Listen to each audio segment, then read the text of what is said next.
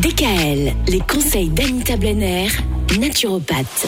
On continue avec nos quelques trucs et astuces de naturopathe. Aujourd'hui, une question est-ce que associer le fer à la vitamine C, c'est une bonne chose? Alors oui et non. Ah. Je m'explique. On dit que la prise de vitamine C favorise l'assimilation du fer. C'est vrai, mais pas dans la même digestion car la vitamine C rendrait le fer très oxydant.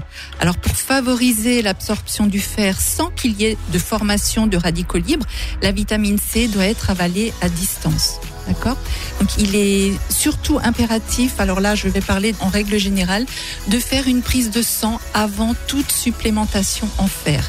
C'est un complément alimentaire qu'il faut vraiment utiliser avec beaucoup de conscience et beaucoup d'informations parce que le surdosage en fer peut avoir des conséquences très lourdes. Alors certaines femmes peuvent être anémiées et ça c'est dû souvent aux menstruations trop importantes. Et en ce qui concerne les hommes, demandez toujours à votre médecin de vous prescrire une recherche en ferritine pour rechercher le taux de fer dans le sang. Parce que les hommes, c'est quand même un circuit toujours fermé hein, au niveau du sang. Nous, les femmes, via nos règles, ben, on, on élimine et c'est très bien.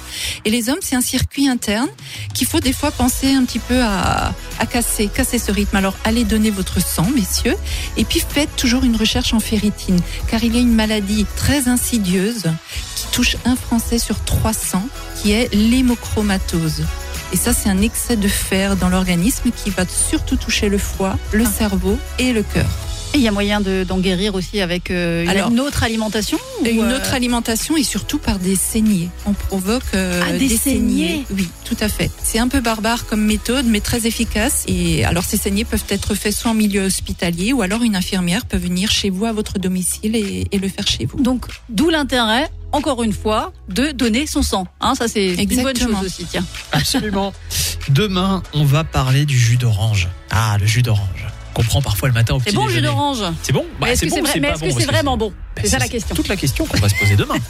à demain. DKL. Retrouvez l'ensemble des conseils de DKL sur notre site internet et l'ensemble des plateformes de podcast.